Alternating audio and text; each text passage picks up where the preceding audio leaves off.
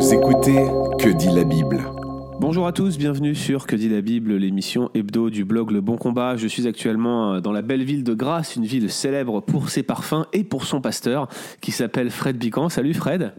Bonjour Guillaume. Alors Fred, vous le connaissez certainement si euh, vous avez l'habitude d'écouter Le Bon Combat. Il a déjà participé à quelques Coram Deo. D'ailleurs, je pense qu'il y a une série en cours avec lui actuellement au moment où ce- cet épisode est publié.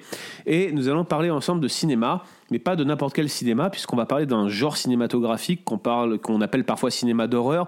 Mais on va peut-être être même un peu plus spécifique puisqu'on va parler du gore. Pourquoi est-ce qu'on va parler du cinéma gore? Tout simplement parce qu'on a eu une discussion cet après-midi tous les deux sur euh, la violence dans le cinéma. Et on s'est dit que peut-être ça serait intéressant d'en faire un podcast, puisque beaucoup de ceux qui nous écoutent finalement ont la liberté d'aller au cinéma, comme nous on le fait. Moi-même, je, vais plusieurs fois au cinéma par mois. Parfois, j'y vais même plusieurs fois par semaine. J'ai un ami et collègue que- dont je fréquente l'église actuellement, Jason Procopio, qui lui aussi a fait des podcasts euh, ici avec nous sur Le Bon Combat, qui lui il va encore plus régulièrement que moi. C'est un véritable cinéphile. Il a même étudié le cinéma. Donc vous voyez, on n'a aucun problème à aller au cinéma. Mais voilà, se pose la question des scènes de nudité. Ça, c'est vrai qu'on se le pose toujours. Mais peut-être on se pose moins la question de la violence dans le cinéma. Or, figurez-vous que le cinéma n'a pas toujours été violent. La violence est apparue rapidement dans le cinéma, mais euh, l'origine du cinéma gore, ou plutôt du genre gore, ça démarre au théâtre, avec un théâtre français de la rue Chaptal qui s'appelle le théâtre du Grand Guignol. Alors, ça fait marrer tous ceux qui me connaissent, n'est-ce pas Puisque, vous le savez, le guignol par excellence, c'est moi. Mais le genre grand guignolesque, en fait, qu'on qu'on reprend euh, généralement, c'est un genre qui est très sanglant, marqué par la violence dans le cinéma. Or, euh, a priori, il s'est- très rapidement transféré au cinéma. On a euh, un film de Griffith, le film Intolérance, qui comporte peut-être la, première scène de type grand guignoleste avec, je crois, il y a deux décapitations dans le film. Et, on, voit que par la suite, en fait, d'autres vont faire des films de ce type-là. Donc, relativement tôt, Griffith, c'est 1916. Seulement, au début des années 20, il va y avoir une série de scandales euh, dans Hollywood, notamment euh, le décès d'une femme, euh, d'une d'une actrice. euh, c'est l'affaire Roscoe Arbuckle qui secoue Hollywood. Et à ce moment-là, alors, il va y avoir des, des- des mesures qui vont être prises. Alors, c'est assez drôle parce que ce qu'on vit en ce moment avec le mouvement MeToo dans Hollywood, c'est un peu similaire à tout ça, mais il va y avoir des, des mesures qui vont être prises, dont le code Hayes, qui va fixer un petit peu tout ce qui peut être montré sur un écran de cinéma, et notamment, on va rejeter l'idée que le sang et le carnage euh, puissent être représentés comme ça sur un écran. Il faudra attendre en fait la fin des années, des années 60, le, même plutôt le milieu des années 70, pour que le sang réapparaisse, et avec le, le, le phénomène de sang, on va voir les premiers films gore qui vont arriver, réellement gore, des films comme Cannibal Holocaust par exemple, ou d'autres, qui sont euh, extrêmement violents, euh, qui ont été décriés aussi parce qu'on parlait de mort d'animal dans ces films, ce que les producteurs ont, toujours nié. Bref, voilà pour la petite histoire. Aujourd'hui, c'est très difficile de voir un film où il n'y a pas de sang. Ça, ça existe, mais limite, on, se le disait cet après-midi avec Fred, si on voit un film, par exemple, d'espionnage ou d'action, dans lequel un, héros prend des balles de, pistolet et ne saigne pas, tout de suite, on va crier au non-réalisme. Et, et le film, finalement, va être euh, peut-être même moins attractif de ce point de vue-là. À tel point que la violence dans les films, on s'y est habitué. Il y a même des films qui font de, finalement de leur fond de commerce une culture où on montre la violence et où on montre que cette violence, elle est euh, même partie prenante d'un genre particulier qui consisterait simplement à faire de la violence la base du film. Alors toi, Fred, qui, t'intéresse au cinéma et qui t'intéresse aussi à l'apologétique culturelle, euh, déjà, est-ce que, est que tu es OK pour qu'une certaine forme de violence puisse être visible, par exemple dans un film d'espionnage ou euh, dans un film d'action? Qu'est-ce que toi tu en penses déjà de ce point de vue-là? En effet, je pense que elle fait partie du réalisme et que quand on raconte une histoire, euh, pour qu'elle soit crédible, euh, que ce soit une histoire policière, une histoire d'espionnage ou un film de guerre, ce serait compliqué euh, de raconter ces histoires-là sans mettre en scène d'une certaine manière la violence. Hum, À mon avis, là où il faut commencer à réfléchir, c'est euh, quelle est l'attitude du metteur en scène par rapport aux scènes de violence qu'il montre? Est-ce qu'elles s'inscrivent de façon logique dans l'histoire qui est racontée? Ou est-ce qu'il y a une forme de complaisance et d'esthétisation euh, de la violence? Et moi, qui euh, ai beaucoup aimé Quentin Tarantino quand il a sorti euh, ses films euh, en Europe, notamment Pulp Fiction, mais j'avais vu aussi Réservoir Dog, et puis euh, j'ai vu les Kill Bill. Et euh, je me suis posé la question, et je, crois qu'il n'y a pas que les chrétiens qui se la posent euh, par rapport au film de Quentin Tarantino. Il y a une forme d'esthétisation de la violence euh, qui, fait réfléchir et qui fait que, personnellement, dans ma façon de, percevoir son cinéma, eh ben, je suis passé... euh, d'une attitude plutôt tolérante à une réflexion qui en venait à, je venais à, finalement à être entraîné de regarder des scènes qui, euh, j'avais l'impression que le metteur en scène, il nous amenait toujours un petit peu plus loin et qu'à un moment, il y avait une scène dans le film qui était too much. Voilà. Alors, je ne vais pas vous décrire ces scènes-là, mais quasiment dans chacun de ces films, euh, la violence est ambiante et puis on dit bon c'est rigolo, c'est esthétisé, euh, c'est pas sérieux, etc. Il y a beaucoup d'humour et puis c'est fait avec beaucoup de talent. Et puis à un moment, il y a une scène où il va vraiment trop loin et, et moi personnellement en tant que chrétien ça me mettait mal à l'aise. Un petit peu comme si la scène nous amenait à glisser vers quelque chose de plus fort et on, ne la sentait pas arriver parce que un petit peu comme la grenouille qui, est en train de bouillir dans l'eau euh, froide et, finalement à la fin elle, est, complètement prise dans ça. C'est un petit peu ce que tu veux décrire. Exactement. Et, et donc je me sentais prise en otage par un film de bonne qualité qui m'amenait finalement dans un endroit où j'avais ou à considérer ou à regarder des choses que j'avais pas envie de voir et, des histoires que j'avais pas envie d'entendre. Alors c'est très dommage parce que malgré tout j'ai de l'admiration pour ce metteur en scène. J'ai beaucoup aimé Jackie Brown par exemple parce qu'il me semble que là euh, il n'y a pas euh, cette scène too much quoique euh, selon les sensibilités. Et ça m'amène à ça m'a amené à, réfléchir aussi par rapport au cinéma en se disant mais finalement où est le curseur en tant que chrétien? Où doit-on placer le curseur? Est-ce que moi je dois dire ben je suis mal à l'aise avec Pulp Fiction donc je dois dire à tous les chrétiens vous ne devez pas voir Pulp Fiction Ou est-ce qu'il y a hum, une forme de responsabilité personnelle pour chacun des, des gens qui vont voir les films et qui doivent se poser la question en disant mais où ça m'entraîne et qu'est-ce que j'éprouve quand je sens ça et si je au moment où je regarde le film que ce soit Tarantino ou, un autre film est-ce que je, je, suis en paix avec le Seigneur en regardant ça? Alors je sais que ça semble bizarre comme formule, ça peut sembler un peu légaliste, mais c'est justement pas ça c'est pas du légalisme. J'essaye pas d'imposer aux autres ma propre limite, mais j'essaye d'inviter chacun à se dire que veut le Seigneur pour moi par rapport à ce que je suis en train de, voir, de regarder? Est-ce que je me sens mal à l'aise? Est-ce que ça me pousse à, à, des pensées qui seraient pas justes, qui seraient pas bonnes, qui polluent mon esprit, qui polluent ma mémoire? Ou euh, est-ce que euh, c'est quelque chose que je peux gérer comme euh, euh, une poursuite entre deux espions dans un film et que ça n'aura pas plus d'influence que ça? Alors du coup, moi justement, la question que j'aimerais te poser, c'est quels sont ces curseurs? Pour toi-même, peut-être, mm-hmm. mais même si tu as des curseurs plus généraux que tout chrétien pourrait utiliser, qu'est-ce que, qu'est-ce que tu pourrais nous laisser en termes de curseurs pratiques?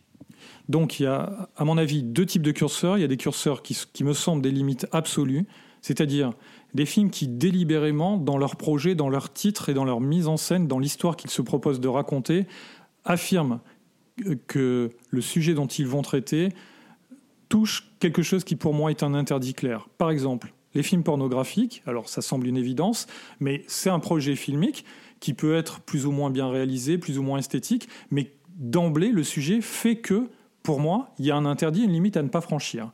Les films qui ont une complaisance, dont le fond de commerce absolu, c'est d'être complaisant sur des scènes de violence et de torture.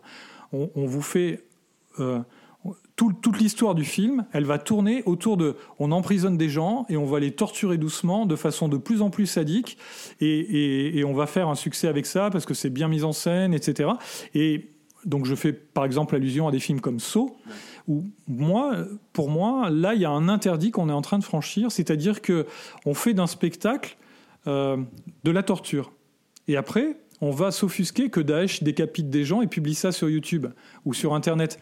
Mais on va au cinéma pour voir ce genre de choses. Il y a quelque chose qui n'est pas cohérent. Et je ne pense pas qu'un chrétien euh, puisse être à l'aise en, voyant ce type de film. Et puis de toute façon, j'allais dire, euh, les chrétiens doivent aussi regarder les trucs de Daesh euh, sur, euh, sur Internet. Moi, je me souviens la première fois que j'ai vu une décapitation de ce type, je travaillais à Total à l'époque, j'étais, je travaillais chez Total Gas, ça devait être en 2004. Et il y avait un collègue qui m'avait montré une décapitation d'un soldat russe mm. par euh, un, un, salafiste tchétchène, en fait. Moi, je m'y attendais pas du tout. Il me l'avait montré devant les yeux. Il m'avait dit Tiens, regarde en rigolant. Puis j'ai vu une décapitation en live. C'était absolument horrible. J'en ai, j'en ai rêvé jusqu'à. Ça, ça, ça, a dû me, me, faire cauchemarder pendant des mois et des mois. Et, et c'est vrai qu'on peut retrouver ce genre de scène dans un film comme Saw. Alors, moi, j'ai vu les Saw. Je, je, je, tiens à le dire, une confession publique à nos, à nos auditeurs de Que dit la Bible. Moi, j'ai regardé des films comme Saw. Mais j'ai vu aussi des films que toi, tu ne serais pas prêt à voir ou sur, sur lequel, personnellement, en voyant cette violence stylisée ou même de l'occultisme stylisé, j'avais pas de problème avec ça. Par exemple, j'ai vu l'exorcisme. Mais toi, tu me dis, l'exorciste, pardon, non l'exorcisme, et toi, tu me dis, moi, je n'irai pas le voir. Alors, est-ce que tu peux expliquer pourquoi? C'est un peu dans ce principe absolu, si je comprends bien. C'est ça. Moi, j'ai vraiment l'impression que là, il y a une ligne à ne pas franchir, parce que quand on esthétise nécessairement, quand on est dans un film, on, présente les choses d'une façon idéale, qui est pas forcément réaliste, mais qui est, qui est dans, un projet artistique qui va valoriser le sujet. Et je, pour moi, c'est impossible que dans le cinéma, dans un cinéma de divertissement, on aille voir un film dont le but est de valoriser l'occultisme d'une manière ou d'une autre. Euh, donc euh, les scènes de possession, euh, les esprits, etc. Et moi, j'ai le sentiment que parmi la jeunesse aujourd'hui, il y a des jeunes qui, à travers le cinéma d'horreur et le cinéma de genre euh, type possession, etc., finissent par être séduits, par être attirés vers l'occultisme d'une façon pernicieuse, y compris dans les milieux chrétiens, et finissent par se mettre sous une influence qui n'est pas la bonne, et à ouvrir une porte à un adversaire qui voudrait leur faire du mal à travers soit cette violence esthétisée, soit cette, euh, ce type de sujet qui euh, flirte avec l'occultisme comme si c'était quelque chose de cool. Moi, je pense que là, il y a une limite à ne pas franchir. Ça, c'est les curseurs qui sont absolus. Après, il y a des curseurs qui sont relatifs, qui sont relatifs à l'individu. En tant que chrétien, la Bible, elle nous responsabilise dans la façon dont nous vivons, dont on gère notre vie, dont on fait notre travail, dont on, etc. Et notre relation au loisir, eh bien, elle doit être responsabilisée devant Dieu, c'est-à-dire tout ce que je fais, je dois le faire en me disant euh, ce que je fais, est-ce que je le fais dans un état d'esprit qui glorifie Dieu? Est-ce que ce que je fais a une mauvaise influence sur moi? Est-ce que ça m'éloigne du Seigneur? Ou est-ce que c'est quelque chose de neutre? Et j'aime bien, comme texte de référence, le texte biblique de Romains 14, parce que Paul, dans l'Épître aux Romains, justement, à ce chapitre 14, il essaye de départager les gens qui sont hyper stricts dans leur vie et qui se privent de tout d'un côté, et de l'autre, les gens qui sont hyper ouverts et qui s'autorisent tout, en termes de respect des dates religieuses, même en termes de nourriture. Et il les départage, ou, plutôt il essaye de les faire cohabiter en disant, mais que celui qui se prive de tout ne juge pas celui qui se sent libre de faire ce que lui ne fait pas, et que celui qui se sent libre ne méprise pas celui qui se restreint, parce que Dieu l'a accueilli. Et on doit avoir quelque chose qui peut-être n'est pas habituel dans les milieux évangéliques, de se dire, le curseur de ma liberté dans mes loisirs n'est pas le même d'un individu à l'autre, d'un chrétien à l'autre, parce qu'en fonction de mon histoire personnelle, de ma culture, de ma sensibilité et de mes faiblesses, de mes défauts ou des choses dans lesquelles je dois progresser, eh bien le curseur va être placé à un endroit différent. Et celui qui place le curseur, c'est normalement dans ma relation avec Christ, le Saint-Esprit, dans ma sanctification. Il y a des choses qui me feront pas de mal. Par exemple, pour moi, j'ai pas de problème avec l'alcool et je peux boire une bière de temps en temps, voire même un peu plus avec mes amis, sans que ça me pousse à faire le mal. Mais si je suis en compagnie d'un frère en Christ pour qui l'alcool est un problème, eh bien, je ne vais pas boire de la bière devant lui pour pas le tenter, et je ne vais pas non plus exiger qu'il place le curseur au même endroit que moi, et vice-versa. On doit se respecter, parce que ce qui compte avant tout, c'est de maintenir le lien fraternel. Et si vous voulez, si on, si on reprojette ça dans le monde du cinéma, peut-être que, comme mon frère Guillaume, vous avez la liberté de voir certains films que moi, je ne me sens pas la liberté d'aller voir, peut-être que ce serait l'inverse dans certains cas. Le critère pour aller voir un film, ça peut pas être simplement j'ai un ami chrétien qui l'a vu, donc c'est bon pour moi. Sinon, on est malhonnête et on n'assume pas notre propre responsabilité. Voilà. Et de même, euh, on peut pas dire pour moi la limite elle est là, donc elle doit être là pour tout le monde. Mm. C'est valable pour la musique, c'est valable pour les films, c'est valable pour la nourriture, pour la boisson. Chacun d'entre nous est responsable et devra rendre compte à Dieu et à Christ pour ce qu'il aura fait durant sa vie.